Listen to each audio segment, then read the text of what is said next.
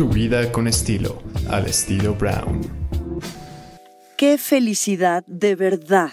Me da tanto gusto poder platicar con un amigo que conozco hace muchos años y que además es un hombre que admiro tanto porque lo he visto cómo ha crecido, los proyectos que tiene, el llegar a ciertos lugares, a ciertos hoteles, espacios, restaurantes y saber que, bueno, pues que atrás de, esos proyectos hay un, un equipo importantísimo que es el estudio y estoy con Jorge Campos de la Borbolla, hay que decirlo, Jorge Campos de la Borbolla, ¿cómo estás? Oye, no sabía tu segundo apellido. No, es que no soy el Brody, entonces sí es importante decirlo de vez en cuando. Oye, pero además ese apellidazo de la borbolla, bueno, está demasiado rimbombante. Bueno, pues, o sea que... ¿Qué le vamos a hacer? ¿Cómo estás? Bien, ¿y tú? Muy bien. Estar contigo en el, en el plató. Ay, muchas gracias, querido. Bueno, pues Jorge, el estudio, tu equipo, tu arquitectura, tu diseño de interiores. Yo creo que hoy por hoy eres un referente importantísimo en la Ciudad de México y no nada más en México, porque bueno, estuve viendo todo tu dossier y todo tu trabajo y, y bueno, pues proyectos en Indonesia, en Estados Unidos, eh, ¿no? O sea, cuéntame, ¿cómo, ¿cómo, estás hoy después de pandemia? ¿Cómo han sido estos tiempos? Ya llevamos un ratito de no vernos. Claro. No, pues ha sido, realmente la pandemia eh, evidentemente contrajo muchísimo el mercado, sobre todo en el que yo me muevo, ¿no? Que es el tema de restaurantes, hoteles, y, pues no ha sido nada fácil. Sin embargo, pues mira, yo a mí me dio, eh, fui de los primeros que me infecté, porque me dio en marzo del año pasado, eh, este, en, estuve en Madrid, me infecté, Ah. regresé a México, sí, yo fui de esa camada. De los de la fiesta en Madrid o del evento en Madrid. Ajá. La fiesta en Madrid. Y entonces regresé aquí, estuve, guardé mi cuarentena, pero cuando terminé la cuarentena dije, pues a ponerse la, la pila, vamos a ver qué hacemos, ¿no? Entonces, eh, pues, junté al equipo, eh, un poco por Zoom, unos querían ir, otros no, y pues a ver qué hacemos. Pues a ver, eh, pues viene pandemia, vamos a hacer una línea de, de mobiliario, Mm. que, que, pues logramos este, ha- hacer varias cosas y pues, muy padre la verdad ahí en el Hotel Quinton pero sí hicimos varios eh, eh, prototipos de mobiliario que luego los hemos podido poner en los hoteles Eh, y luego pues muchos proyectos que eh, dijimos bueno pues aunque sea riesgo vamos a ver cómo detonamos algún tipo de, actividad y cómo detonamos algún tipo de inercia para no estar sentados, ¿no? Y afortunadamente muchas de las iniciativas llegaron a buen puerto, otras no tanto, pero pues la, la verdad es que sí, eh, pues hemos sido muy afortunados porque pues ahora estos últimos, eh, este último semestre se, se ha, se ha visto que pues esa inercia que traíamos la hemos podido eh, capitalizar, ¿no? Claro. Que, es- que ha sido lo bueno. Y, sa- y- y yo digo, qué complejo para ustedes, que además son un equipo multidisciplinario, hay que decirlo, porque tu equipo está compuesto por arquitectos, por interioristas, por diseñadores industriales, artistas también, que yo digo, entender el proyecto en base al espacio, al lugar, al clima, si es una playa, si es una ciudad, ¿no? Lograr desarrollar estos proyectos, Jorge, me parece de verdad que, que son ustedes unos genios. O sea, que es una genialidad, en verdad. Pues mira, la verdad es que si ves el, el- el portafolio, lo que sí no hacemos es que no repetimos absolutamente nada. Entonces, sí, cada proyecto es una página en blanco. eh, intentamos detectar el DNA de cada, el ADN, perdón, de cada proyecto. Decir, bueno, pues esto va dirigido a este público, esto va, como tú dices, en esta ubicación, tiene estas características y sobre eso construimos un proyecto que por lo general pues no tiene nada que ver con el de al lado, ¿no? Y eso es lo que de alguna forma eh, nos ha identificado, como siempre, pues intentamos que el proyecto sea un proyecto muy hecho a la medida, muy este, em, de alguna forma acomedido pues a, las necesidades y- y precisamente, y fíjate, aparte eh, eh, como que lo divertido es que cada, cada proyecto es una historia nueva, es una historia nueva para nosotros, para el cliente y, y en ese sentido pues nos gusta trabajar mucho lo, lo que hacemos, ¿no? Claro. Ahora, hay como muchos esquemas, pues muy convencionales, muy comerciales, hay que decirlo.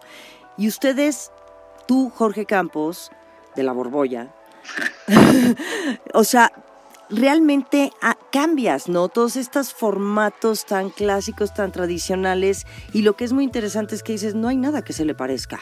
Yo estuve viendo todos tus proyectos, bueno, desde el 2016 me parece, y son realmente innovadores, son modernos, con muchos... Pues con muchas referencias, pero siempre distintos, ¿no? Entendiendo también psicológicamente la necesidad del cliente y del espacio y de lo que se va a proyectar. Claro precisamente lo que intentamos, ¿no? Que, y, aparte lo que eh, eh, nos gusta sobre todo es dentro de la eh, fabricación encontrar en México precisamente hemos encontrado una cantidad de artesanos, ceramistas y sobre todo pequeños productores que nos han fabricado un sinnúmero de cosas muy interesantes, ¿no? Entonces, eh, fíjate que, bueno, a mí lo que me gusta muchísimo, Mariana, es que eh, yo regresé aquí en el, que fue en el 2011, y he encontrado en México una cantidad de referentes interesantísimos, ¿no? De, puedes trabajar con vidrio soplado, puedes trabajar con tejidos, puedes trabajar con, eh, con, pues con muchísimas cosas que en otros países sería impensable, ¿no? Entonces eso le ha dado muchísimo carácter a, mis proyectos. Sí. Cuéntame, cuéntale a la gente que nos escucha, ¿dónde estabas tú? ¿En dónde viviste? ¿Dónde traes esta escuela y toda esta proyección que hoy, bueno, está dando éxitos inmensos? Mira, primero eh, trabajé en, un estudio de arquitectura eh, americano aquí en México y luego estuve con ellos en San Francisco, ¿no? Estuve cinco años en San Francisco y de ahí estuve trabajando en Brasil, estuve en, en, España y Portugal. Entonces yo era como, como que estaba trabajando área internacional y nos dedicábamos a, este, bueno, me dedicaba precisamente a llevar toda la parte de, desarrollo de proyectos internacionales. Y, y, luego terminé en España en el año como 2001 y ya me quedé en España pues del 2001 al 2008 primeramente pues con el estudio, luego trabajé con un fondo este, privado de desarrollo de hoteles, pero en la parte de arquitectura y estuve muy en contacto con, con arquitectos pues, de talla internacional, ¿no? Con los que yo trabajaba directamente. Con Patricia Urquiola, con India Madavi, con mm. este Lázaro Rosa Violán. Y, este, y pues con todos ellos formé una muy estrecha relación y eso me ayudó muchísimo luego a mi desarrollo, ¿no? Qué bien, oye. Sí. ¿Cuándo fue tu primer proyecto, Jorge? Jorge Campos, ¿cuándo fue este primer proyecto que fue como un parteaguas para ti en tu desarrollo, en tu carrera como arquitecto, como interiorista, ¿no? Y como, pues, pues este pues gran creativo que eres.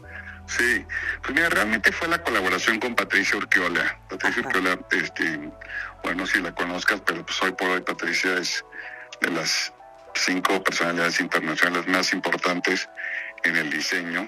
Eh, este, Patricia tiene una creatividad impresionante, eh, ha desarrollado, bueno, eh, como arquitecta y como diseñadora industrial, ha desarrollado para marcas importantísimas como eh, Italia, como Hans Grohe, este, interiores del BMW, etcétera. Y con Patricia la verdad es que hicimos dos hoteles, hicimos el Mandarin Oriental de de Barcelona y un hotel en Puerto Rico, en la isla de Vieques, que fue un W Resort, donde yo viví ahí tres años desarrollando el hotel.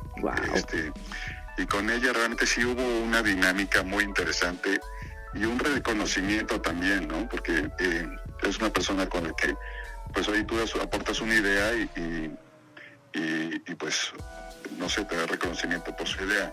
No es que todo sea, no, es, me explico, no es como una vida estas inalcanzables. Y la verdad es que hubo un, diálogo tan bonito que eso me hizo regresar al diseño.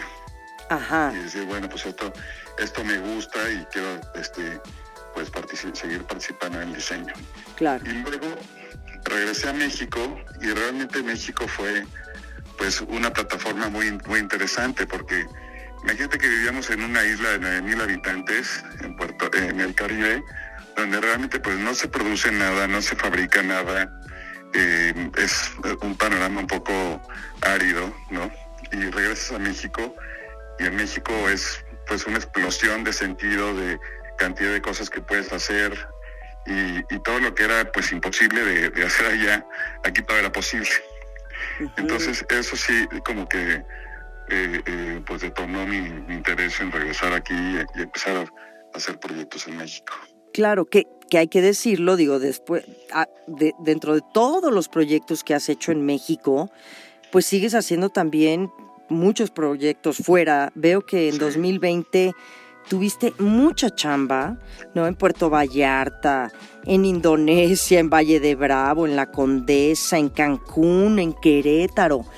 Y que eso me parece que debe ser tan satisfactorio para ti, además del equipo que tienes muy integrado. Cuéntanos un poquito de tu equipo y cómo a mí siempre me ha dado mucha curiosidad porque uno, la verdad es que no, yo no tengo ni idea, ¿no? No, no me dedico a eso, pero, pero ¿cómo comienzas un proyecto, Jorge? O sea, de, ¿por dónde partes, no? Eso debe ser una, es como una cosa muy, uh, ingeniosa. Claro,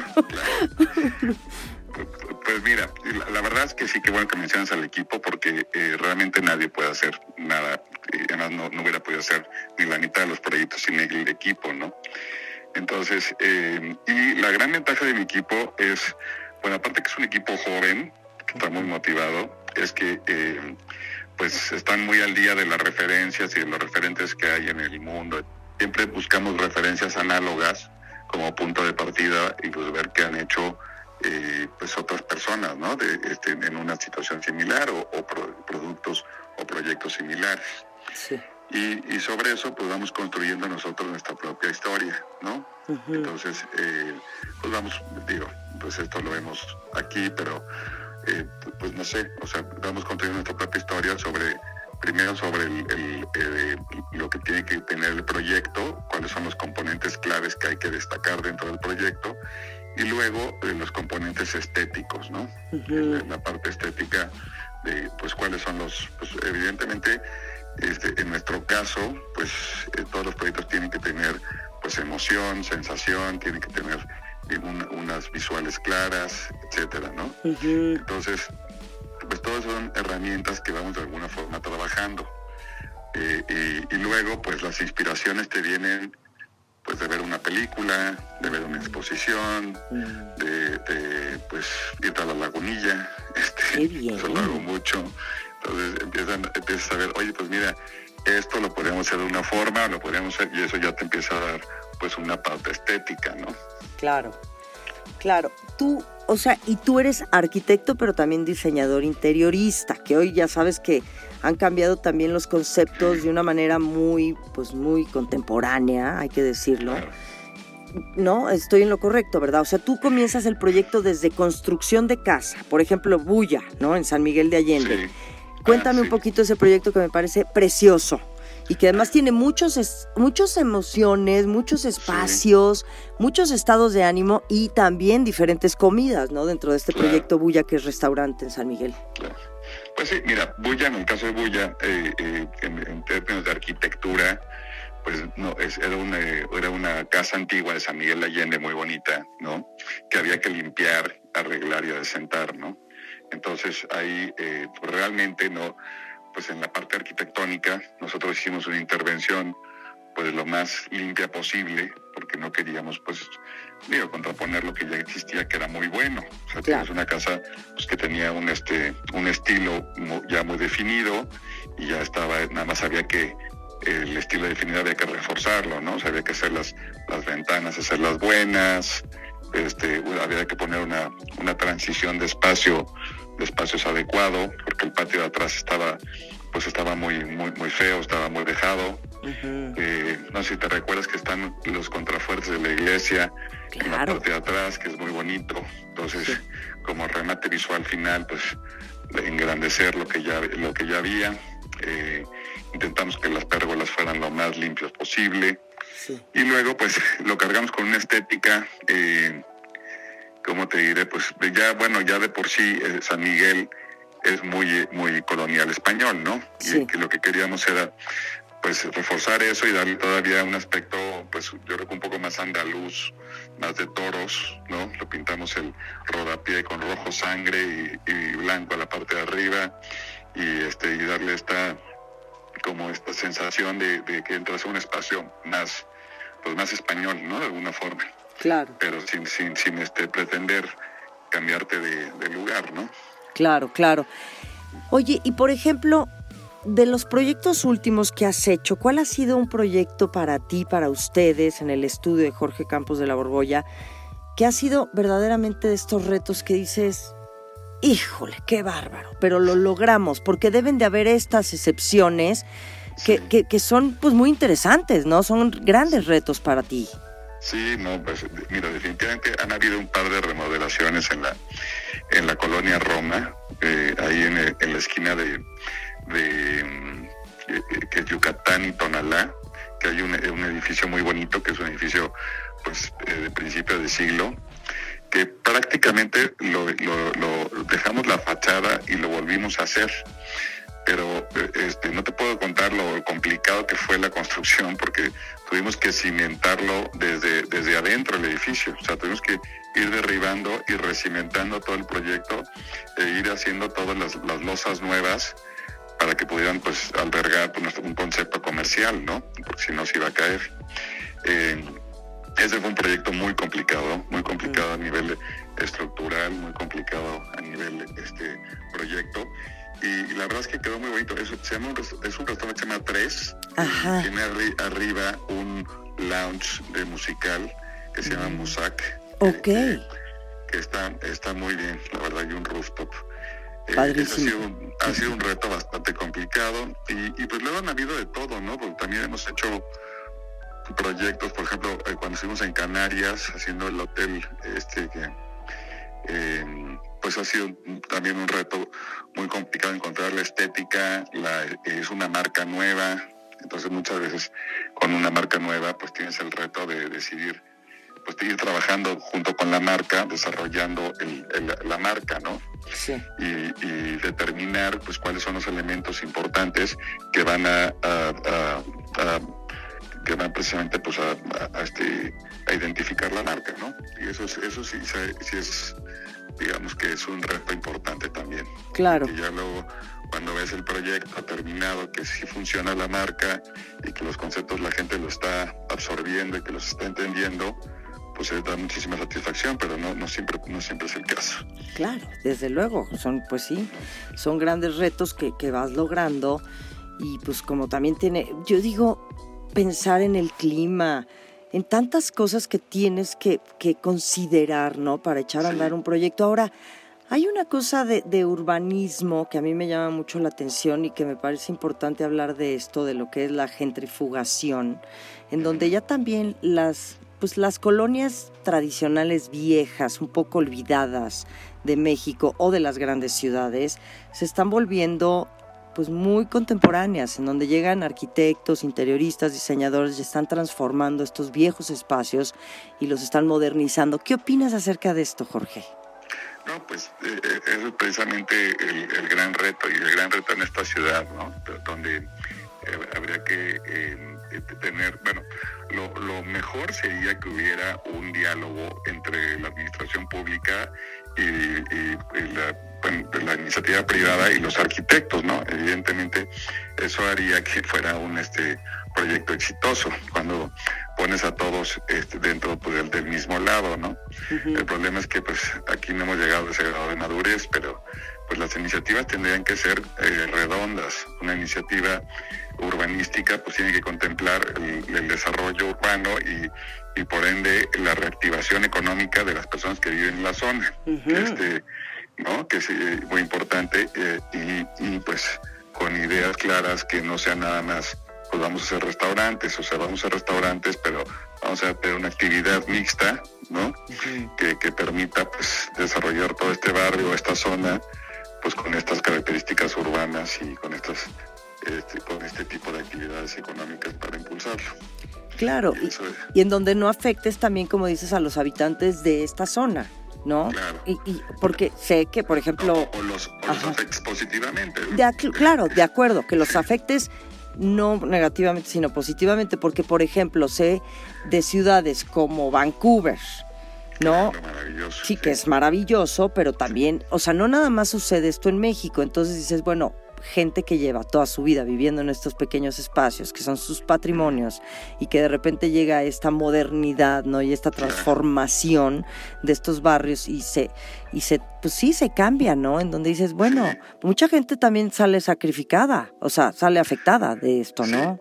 Y, sobre todo cuando, mira, por ejemplo, eh, en, no sé, ciudades como San Francisco, este, Londres, eh, eh, donde había una, una bohemia muy, muy, padre, muy interesante. San Francisco era el lugar de los rechazados, ¿no? Y, en, Londres, pues había toda esta bohemia de los años 60, 70.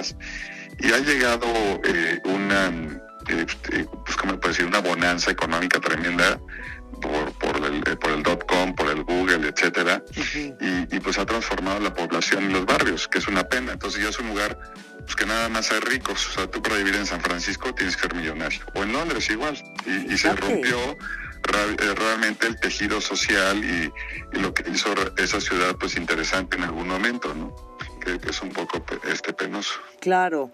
Claro, pero bueno, pero tú como, como arquitecto, como proyectista, ¿no? Y como gran, pues sí, interiorista que eres, me imagino que estos son pues de las, pues son como de tus bases, ¿no? Importante decir porque, por ejemplo, en el tema del agua, que también es un problema en México.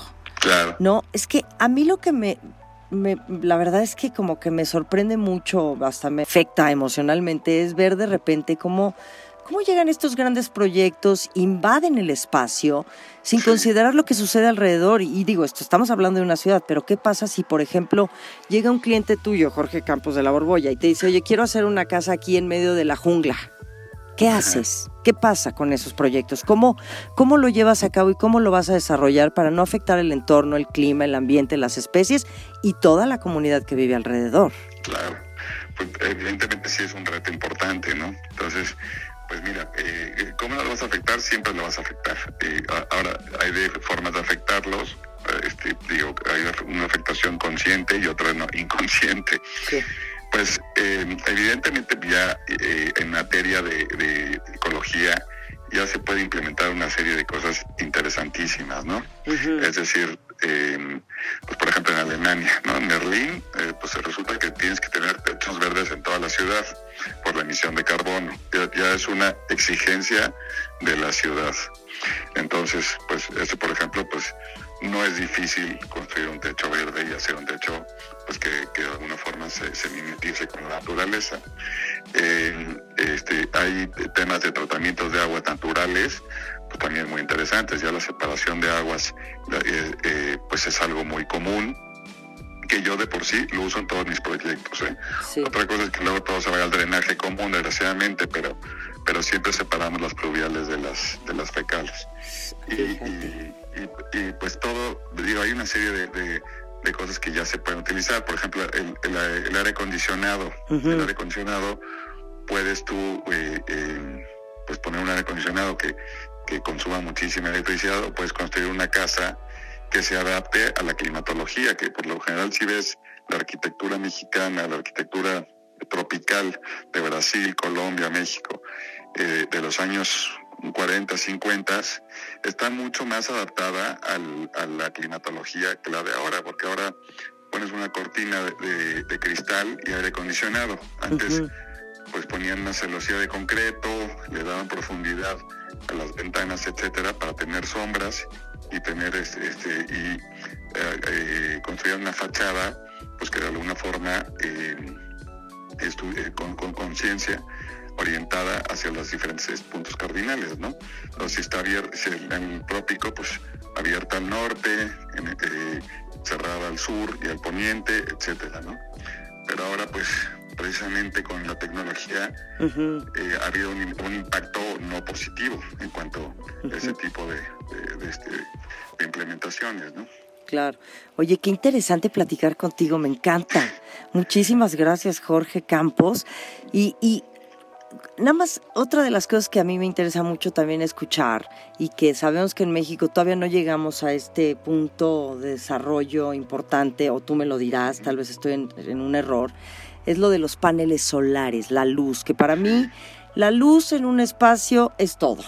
Más allá de un cuadro de un, bueno, los techos altos, yo soy una obsesiva de los techos altos y de la luz. Para mí es más, más importante la luz que cualquier otra cosa, que un tapete, que un cuadro.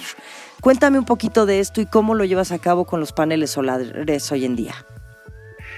Bueno, mira, eh, eh, los paneles solares, pues en realidad es, funciona como un acumulador, ¿no? Es como si, la batería de tu coche, ¿no? Es, un acumulador, o sea, la, cargas con, con energía y, este y, esto lo cargas pues con el sol.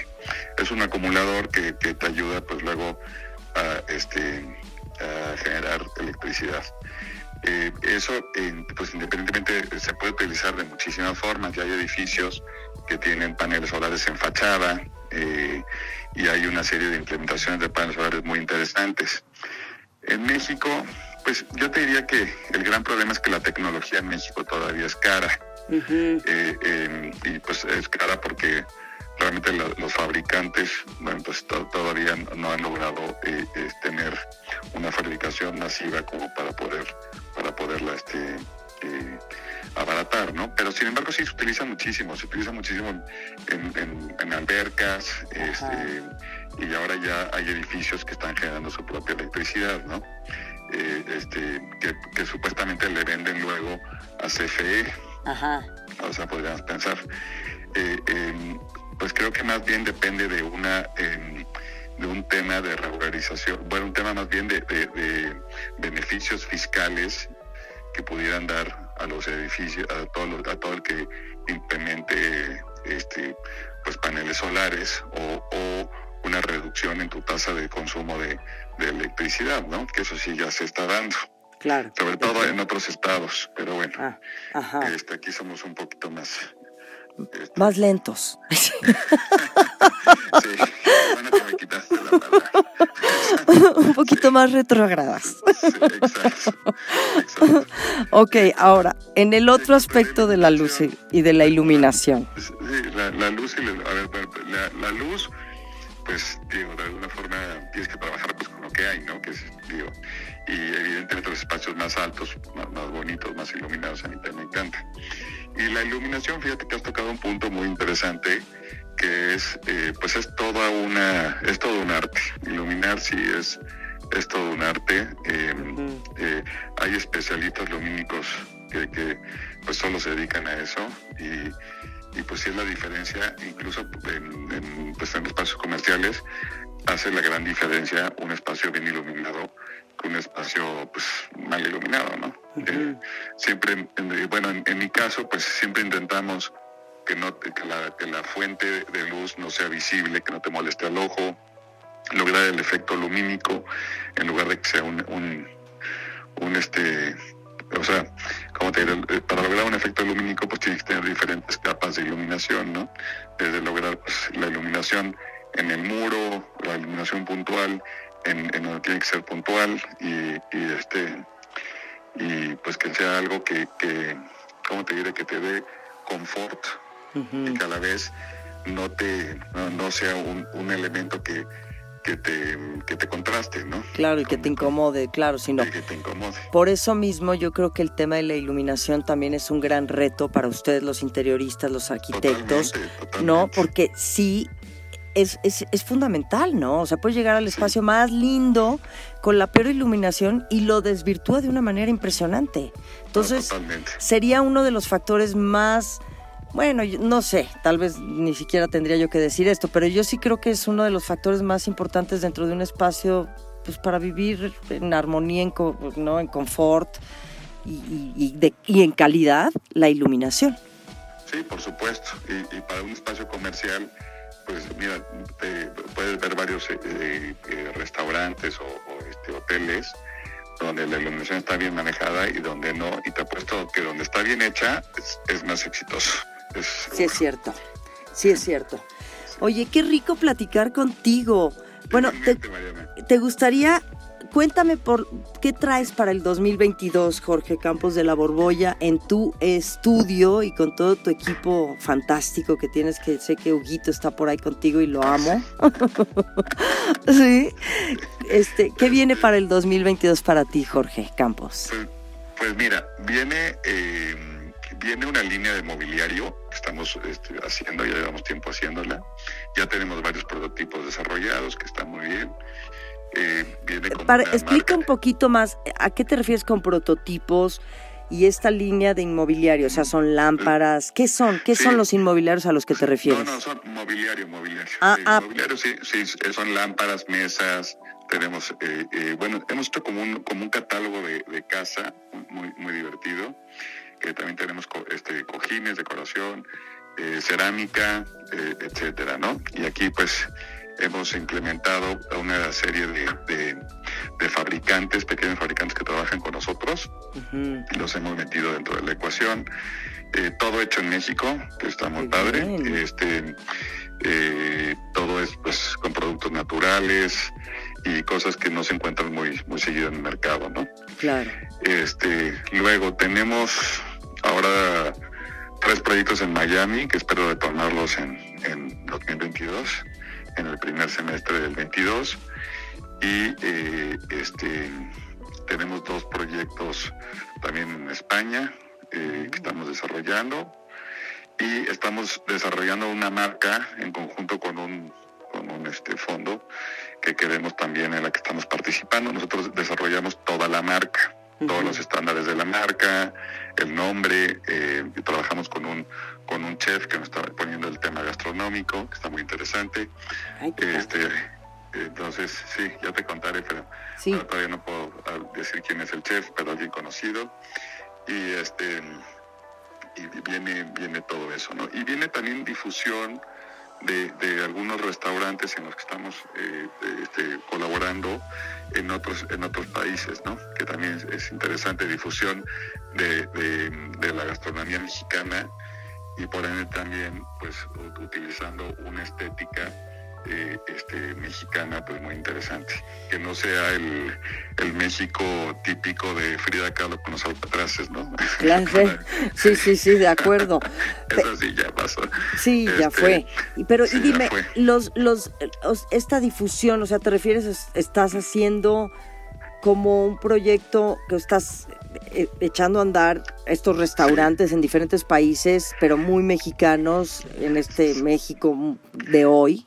¿Es a lo que te refieres? Exacto. O sea, eh, implementando, pues mira, por ejemplo, eh, que ya lo hicimos, ¿eh? ya lo hicimos este, cuando hicimos en San Diego un restaurante, nos llevamos todo de aquí, y, pero nos llevamos unos azulejos increíbles que nacen en Cuernavaca, son azulejos craquelados súper bonitos, eh, pues todas las lámparas que las hemos hecho este, fabricado especialmente con este pues con todo tipo de cosas no hay unas que son de lino con este con rafia otras que son de, de vidrio soplado eh, y pues toda una estética nueva pero pues muy original que se que se realiza aquí qué bien.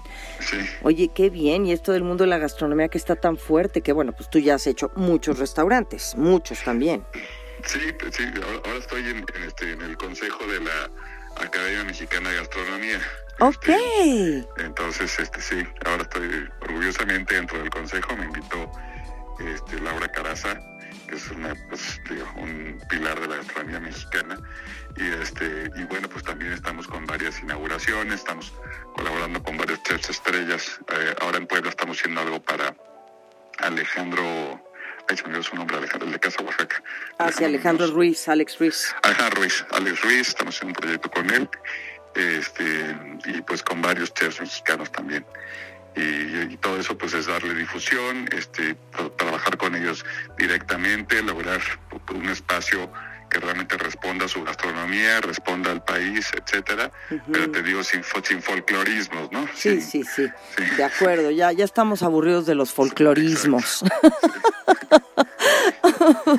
Oye, Jorge, qué maravilla platicar contigo, de veras, gracias por esta larga conversación que además yo sé que podríamos seguir porque eres, eres, eres encantador y además eres muy talentoso, te admiro muchísimo, un gran arquitecto, hoy eres un referente en México y que yo digo, bueno, ¿y a qué hora te da tiempo de hacer tanta cosa, oye?